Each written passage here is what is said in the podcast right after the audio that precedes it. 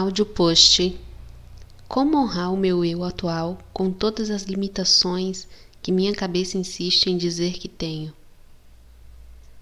A partir de uma percepção mais profunda da realidade, os conceitos passado e futuro não existem.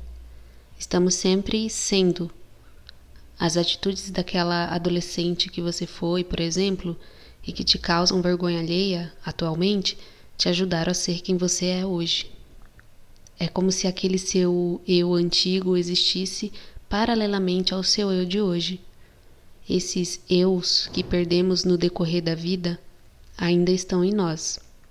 Só precisamos acolhê-los e dar andamento à caminhada, a única forma de seguir em frente.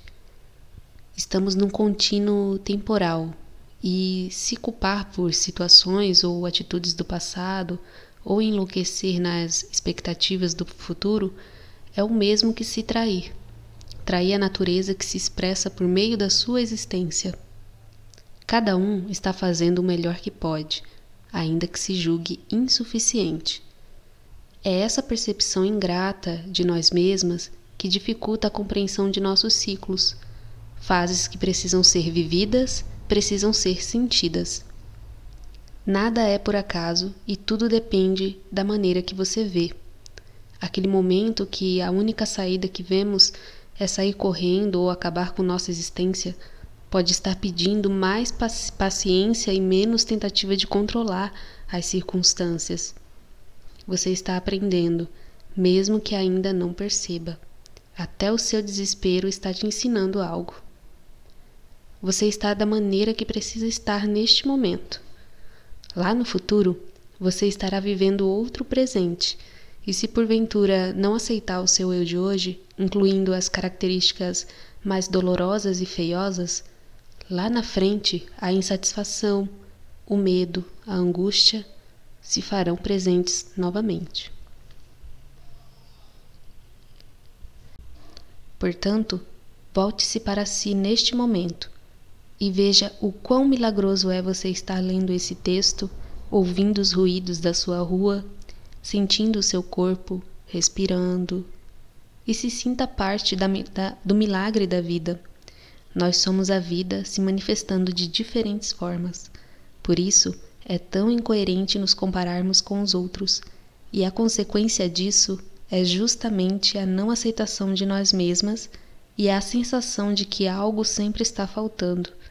Talvez seja o amor próprio e a autocompaixão. Oi, gente, eu sou a Flávia, esse é o Vida de Autoconhecimento e esse foi um, um áudio post, ou seja, é, eu escrevi esse texto pro, pro meu perfil, né, o perfil aqui do podcast lá no Instagram e esse, esse texto faz parte de uma série de sete posts e se você olhar ali mais atrás alguns episódios, você vai ver que eu já gravei um, um post que foi o primeiro que eu escrevi dessa série esse é o segundo. E se você quiser ver mais conteúdos como esse, eu estou sempre escrevendo textos lá para o perfil do podcast no Instagram.